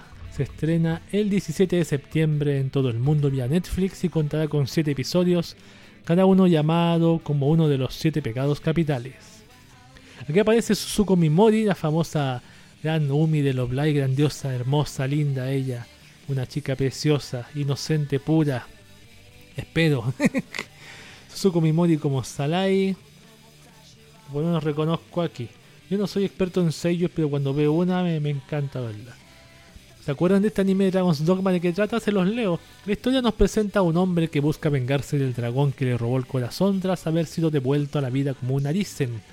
Una aventura de acción en la que el hombre deberá enfrentarse a los siete demonios que representan a los pecados capitales de la humanidad. Ahora, ¿en qué anime de mierda aparecía Yurika Kubo? Que no me acuerdo. La voy a buscar igual. Aparecía en... Me creerán que no encontré en cuál era. Busque todo, no importa. Vamos con más noticias. Vamos con noticias de videojuegos ya que leí los estrenos que ya vienen. No olvidar que en unas semanas más debería grabar yo el anime, el, el podcast del especial de la nueva temporada de anime otoño 2020. Quizás con Helfer estaría ahí. Él dice que va a estar ahí, pero yo le creo. Últimamente es mi compañía, así que le voy a creer. Por ahora. Microsoft confirma la Xbox Series X la gama de entrada de su nueva generación. Tras muchos rumores, indicios de que tarde o temprano la veríamos y unas cuantas filtraciones en las últimas horas, Microsoft ha confirmado la Xbox Series S, el modelo de entrada de su nueva generación y que llegará con algunas diferencias con respecto a la que será su hermana mayor, la todopoderosa Xbox Series X. Con un tamaño cerca del 60% menor que el de Xbox Series X, y sin lector de discos como principales diferenciales, la consola contará con un SSD NB corta ME de 512 GB que promete grandes velocidades de lectura gracias a la Xbox Velocity Architecture. Claro, con esa tarjeta te creo. Este modelo de uso, lo mismo hubiera sido con una SSD común y corriente. Este modelo de uso completamente digital alcanzará tasas de hasta 120 FPS a, 144, a 1440p Ray Tracing, opción de reescalado a 4K para juegos, variable Rate Shading y variable Refresh Rate para que la experiencia sea lo más fluida posible. Su lanzamiento está confirmado para el próximo 10 de noviembre al precio de 299 dólares, un precio altamente tentador para quienes tengan ganas de dar el salto a la nueva generación sin desembolsar un solo euro de más si no necesiten jugarlo todo a 4K reales. Wow, ¿cómo se verá esta consola? Yo no he visto nada de esta consola de pruebas, nada. Segunda noticia de videojuegos, milagro que tenemos segunda, a veces no tenemos, a veces tenemos solamente una de videojuegos. Esta dice anunciado Pac-Man Geo, un nuevo Pac-Man para comerte el mundo literalmente. A ver, este es como el Pac-Man, así como tipo Pokémon Go. Para que entiendan, desde Bandai Namco han anunciado que se suman a la moda de los juegos que usan los mapas del mundo real con Pac-Man Geo, un título que llegará este mismo año a tanto iOS como a Android como un free to play con microtransacciones. El juego permitirá a los jugadores convertirse en el mítico personaje amarillo de la compañía y recorrer las calles del mundo incluso desde la comodidad de sus casas. Selecciona una zona y recorrer sus calles tragando como nunca y evitando a los fantasmas. Ah, qué buena. Oh, weón, qué adictivo debe ser, jugar. Si el Pokémon Go fue, imagínate esto. Estás en la calle, hay puntitos para comer, están los fantasmas dando vueltas y tú lo tienes que evitar. Es buena la idea, estamos con es buena la idea. Lo malo es que, como dice, tiene microtransacciones. No solamente Pac-Man se comerá los, los, los puntos y los, evitar los fantasmas, sino que también se comerá tu dinero de tu bolsillo. Vamos con noticia de manga. El manga Dead Dead Demons de de Destruction de Inio Asano inspira un corto en 3D. El manga Dead Demons de de Destruction del autor Inio Asano ha tomado vida recientemente en un corto animado en 3D gracias a la colaboración de Mouse Computer, una empresa de manufactura de PC de Japón. El video ha sido producido por Kota Morie, quien trabajó recientemente con los anuncios para Nissin Cup Noodle con los personajes de One Piece. La marca Dive de Muse de Mouse Computer es la que patrocina concretamente el video, su línea de PC por creadores y para creadores. El hecho de que Asano sea fiel usuario de la marca desde hace años fue lo que hizo que este proyecto diera, viera la luz. Perdón. Asano publica su manga la Big Comic Spirits de Shogakukan desde abril de 2014, aunque haya tenido su publicación en varias ocasiones por el camino, lo que no impide que ya sume un total de 9 tomos recopilatorios. La historia gira en torno a la extraña vida diaria de la extremadamente común estudiante del Instituto Kado de, Koyama, su amiga Ouran Nakagawa y otros personajes que viven en un mundo en el que una enorme nave nodriza ha aparecido sobre Tokio. Me acordé de, de ¿cómo se llama esa famosa película de, Hollywood? ¿Cómo se llama? de, también algo parecido a una nave nodriza que aparece en Estados Unidos sector 7, sector 9, no recuerdo. Muy buena la película, es muy entretenida, eso es lo bueno que tiene, es entretenida. Ahora vamos con noticias generales de anime. Netflix ofrecerá anime gratis a, través de YouTube en todo el mundo, según dice acá.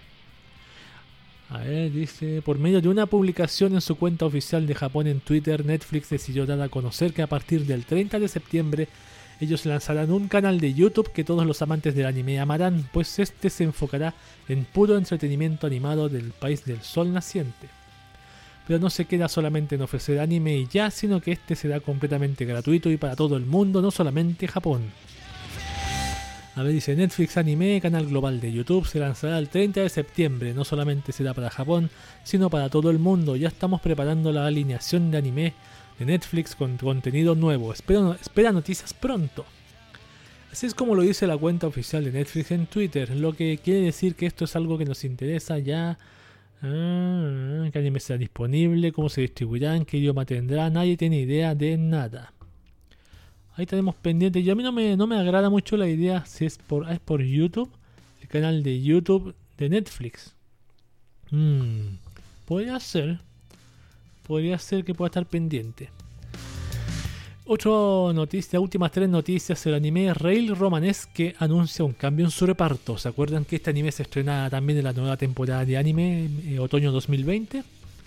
Se los leo. La web, la web oficial del anime Rail Romanesque, la adaptación televisiva animada de la visual novel Maitetsu de Luz, ha revelado un cambio en su reparto de voces. Chihiro Camillo se encargará de poner voz a Shirogane, a quien vemos abajo un personaje como una chica QD de pelo gris, a quien vemos debajo tras haber recibido el equipo una oferta del anterior Seiyu Tenka Hashimoto para que la sacaran del reparto. Todo esto viene a raíz de las polémicas en las que se ha visto envuelta la actriz de voz en los últimos tiempos, incluyendo el consumo de marihuana y el promocionar una marca de sujetadores de tipo push-up tras haberse operado los pechos. El anime se estrenará así el 3 de octubre a las 1 de la mañana en Tokyo MX. Recordemos que serán dos episodios y tendrán una duración de 5 minutos. Aquí es donde aparece Yurika Kubo como un personaje como Rico, Rey Lord del Kobo Railway 5. Vamos a ver un detalle. La única información que he encontrado sobre estas sellos es que la, la Tenka Hashimoto que se que sacaron de reparto tenía había participado creo que en este puro anime al principio no sé si su información por lo menos en My Anime List que no está está borrada por eso por el tema de meterse en, la droga y, promocionar una, marca de sujetadores de tipo push-up tras haberse operado los pechos ¿Ha sido por eso? Yo me acuerdo, no sé por qué pensé que era la, era sello de la de la chica que aparece en Kill Me Baby que se drogaba antes de fumaba marihuana antes de hacer personaje y por eso el personaje hablaba tan lento pero no era yo pensé que era ella inmediatamente pero no era me equivoqué Las dos últimas noticias, el Jump Special Anime Festa 2020 podrá seguirse online el 11 de octubre. Bien, de ahí somos. El Jump Special Anime Festa 2020, la nueva entrega del famoso evento de la Weekly Shonen Jump, dará el salto al espacio virtual este año se podrá seguir en el canal oficial de YouTube de la Jump el día 11 de octubre de 13 a 16 horas japonesas. Uh, va a ser para mí la 1 a las 4 de la mañana, weón. Ah, creo que para Argentina igual. La emisión se incluirá un avance especial de la próxima película Kimetsu no Yaiba Mugen Gen que se estrenará esta misma semana en cines japoneses. Nuevas escenas de la segunda temporada de Doctor Stone, fechada para enero y más sobre Jujutsu Kaisen. Por último, se podrá ver un anime original de la serie Boukyaku Battery de Komikawa, el cual se publica en la Shonen Jump. Ahí está, un evento para que yo no lo voy a creo que no lo voy a poder ver. ¿Valdrá la pena amanecerse? A lo mejor sí, pero a lo mejor valdrá la pena. La última noticia, esta dice Witch Studio crea un video musical para homenajear a todos los animadores. ¡Wow! Tras cada estudio y cada anime que vemos hay un equipo trabajando y dando lo mejor de sí mismos para crear entretenimiento para todos los fans de este mundillo. Desde el estudio Wit Studio han formado equipo con la banda de rock Uchikubi Gokumon Koukai. Es Uchikubi Gokumon Koukai. Ah, me la aprendí. Para crear un tributo a esos animadores que son la base de todo anime. Bajo el título Sakugasaku, el tema musical de la banda toma vida gracias a Kyoji Asano, diseñador de personajes y animador de Attack on Titan. Asano ya había escuchado varias canciones del grupo y decidió ponerse en contacto con, contacto con ellos, perdón, no contacto, para crear este tributo a los animadores y el resultado, esta maravilla. Además de ser un video muy interesante por sí mismo, está repleto de guiños y referencias a montones de animes desde Hajime no Ippo a Prince of Tennis, pasando por muchos más que seguramente localices. ¿Cuántos encuentras? Aquí puedes ver los diseños de personajes del video, ya, ya, ya, ya. Se representa a sí mismo en el anime, parece. Ahí está, yo no lo he visto todavía, pero ahí está para que lo vean, búsquelo y disfrútelo. Esas han sido las noticias de anime de esta ocasión. Vámonos con música Egoist, Namae no Nai Kaibutsu, el ending número uno de Psycho Pass en el podcast de Cube.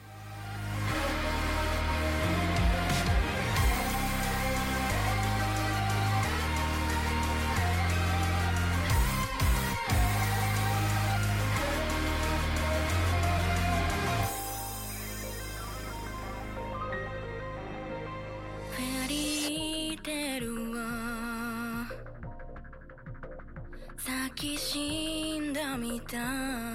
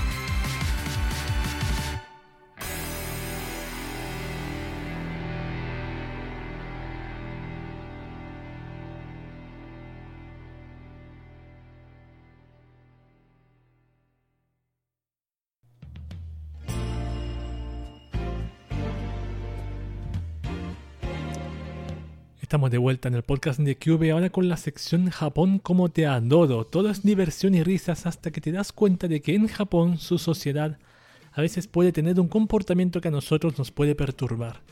Bienvenidos a la sección Japón como te adoro, última sección de este podcast, humilde y bastante, no voy a decir largo, hoy está un poco largo. No encontré una noticia de cómo va el coronavirus en Japón, pero tengo esta que dice bajan casos de coronavirus y Tokio ya no pedirá bares a bares que cierren a las 10. El miércoles Tokio informó de 149 nuevos casos de coronavirus, lejos de los 300-500 que reportaba a principios o mediados del mes pasado. Ante la tendencia a la baja del virus, el gobierno metropolitano de Tokio planea anular su petición a los negocios que sirven alcohol para que cierren a las 10 de la noche, según fuentes de Kyoto. Sería removida el próximo martes. La medida aplica actualmente para los 23 barrios, barrios especiales de la capital japonesa y busca contener la propagación del coronavirus.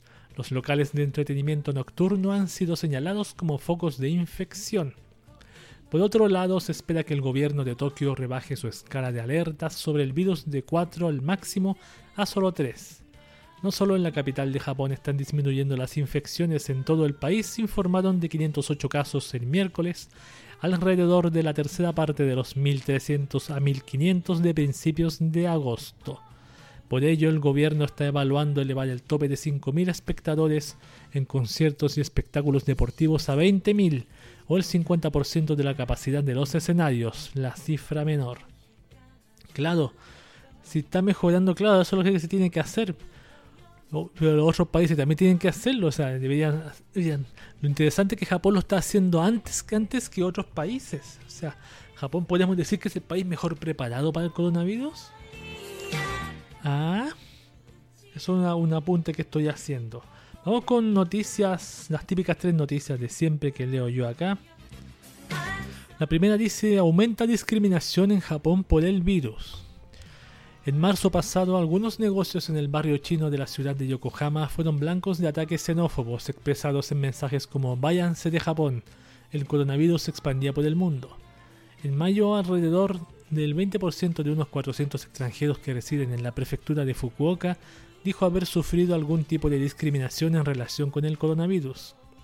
Varios meses después uno creería que el tiempo y los conocimientos sobre el virus que ahora existen diluirían los prejuicios, el odio y la ignorancia. Por desgracia no ha sido así, lo vivió en carne propia el mes pasado un estudiante indio de la Universidad Ritsumeikan Asia Pacífico, cuando caminaba por la estación de Beppu en la prefectura de Oita. Extranjero de mierda corona, le gritaron tres japoneses en la treintena según Kyoto. El joven extranjero de 22 años quiso explicarles que no estaba infectado, pero los agresores se lo impidieron diciéndole, somos distanciamiento social, piérdete. El incidente no ha sido aislado ni fruto de la intemperancia de unos cuantos sujetos. El municipio de Beppu ha recibido informes de que algunas peluquerías y restaurantes han colocado carteles para prohibir la entrada a los alumnos de la universidad donde estudia el joven indio. La Universidad Ritsu- Ritsumeikan Asia Pacífico tiene inscritos a, a- a alrededor de 2.700 estudiantes de intercambio, casi la mitad de sus alumnos. La discriminación empujó al municipio a distribuir aproximadamente 1.500 avisos a establecimientos comerciales para indicar que la lucha es contra el virus, no contra las personas. Buena frase. El incremento de casos de discriminación e insultos hacia los extranjeros tras el inicio de la pandemia se atribuye a un temor excesivo al contagio y la ignorancia según la agencia Kyodo. Eso que los estudiantes extranjeros de la aludida universidad no viven aislados del resto de la sociedad, por el contrario establecen profundas relaciones con la comunidad a través de arubaitos y actividades extracurriculares. Toshihiro Menju, director gerente del Centro de Intercambio Internacional de Japón, considera que para eliminar la discriminación y los prejuicios se necesita crear oportunidades para que los extranjeros y los residentes japoneses interactúen. Eso pasa en otros países también, no solamente en Japón, pero sabemos cómo es Japón también, lo entendemos y lo comprendo. Pero claro, si es tibio, eso es normal en todas partes, en todas partes sucede, no es por por, por, apoyar el racismo. Eso es normal. Está siendo normal. Yo veo un chino. aquí tenemos un chino frente de mi casa y un, un, restaurante chino. Ustedes saben, lo he contado otras veces. Y yo igualmente le compro comida china mínimo una vez por semana. no estoy preocupado. Y voy. Y voy. Y él se, se pone su mascarilla. Y ahí a veces conversamos. A veces solamente. Me gustaría conversar más con él. La siguiente noticia dice, Japón estudia si el aumento de suicidios en agosto es por impacto del coronavirus. Mira qué interesante esto. El pasado mes de agosto, 1849 personas se suicidaron en todo Japón. Esta cifra es un aumento del 15,3%, o sea, hubo 240 personas más respecto al mismo periodo del año anterior, según informes de la Agencia Nacional de Policía. Según los datos divulgados, se quitaron la vida en agosto 1119 varones, entre ellos 60 varones y 650 mujeres. A ver, no, 1119 varones y 650 mujeres. No entiendo cómo dice más de 60 y más de 186. Ah, más de 60 hombres más y 186 mujeres más. Perdón, no entendí la cifra. Por prefecturas, Tokio 210, Aichi 119, Kanagawa 109, Chiba 107, Saitama 105, haciendo que se han suicidado en total 65 personas más, 46, 27, 47, 41. El Ministerio de Trabajo, Salud, Trabajo y Bienestar Social dijo que está realizando estudios detallados para conocer si la propagación del coronavirus influyó en el aumento de los suicidios. Katsunobu Kato, ministro del sector, comentó que hay muchas personas que sienten inquietud y preocupación por el futuro debido al impacto que, tiene, viene causando el coronavirus. Si usted siente ansiedad o está sufriendo, por favor consulte las ventanillas de apoyo de su municipio. Es posible, weón, es posible, pero lo bueno es que se está estudiando, así que más adelante tendremos un resultado. Vamos con la última noticia que dice Hotel en Tokio ofrece habitaciones y bebidas gratis a cambio de fotos. ¿Cómo es esto? A ver, al imaginarse un hotel en Tokio muchos probablemente pensarán en precios prohibitivos. Eso sin embargo no es necesariamente cierto y menos en estos tiempos de pandemia. Ante la falta de turistas y viajeros de negocios en el extranjero, su principal público, un hotel en la capital japonesa está ofreciendo habitaciones gratuitas, revela el portal Grape Japan un Grape Japan.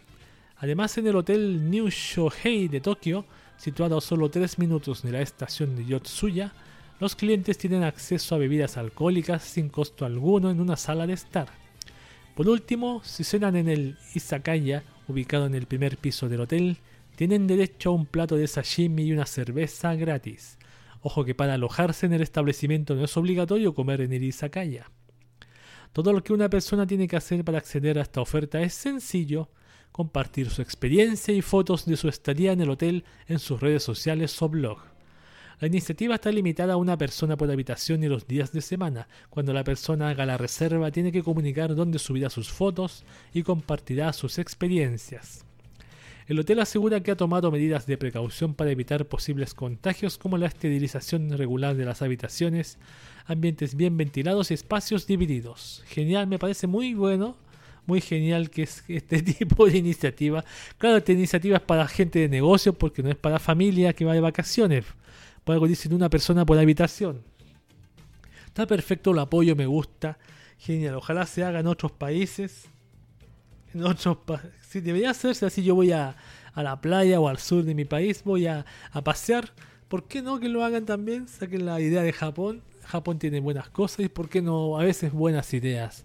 Estas han sido las noticias de Japón como te anodo y ha sido el fin del podcast de Cube de esta ocasión.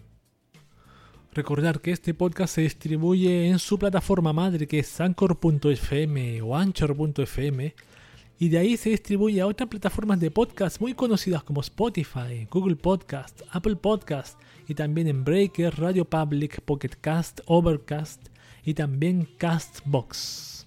Eso solamente tengo que decir. Muchas gracias por su asistencia, por su apoyo, por su escucha, porque eso me anima a seguir haciendo podcast. Lo he hecho ininterrumpidamente desde marzo. ¿Cuándo fue el 13 de marzo? Que el primer podcast, no me acuerdo. Desde el 13 de marzo, creo, hasta el día de septiembre. Son abril, mayo, junio, julio, agosto. Voy por el día 6, el mes 6, sin parar ninguna semana, lo cual a mí me llena de un orgullo y una alegría enorme. Mi nombre es Cube, muchas gracias por escuchar el podcast de Cube y nos vemos en el siguiente episodio. Que estén bien.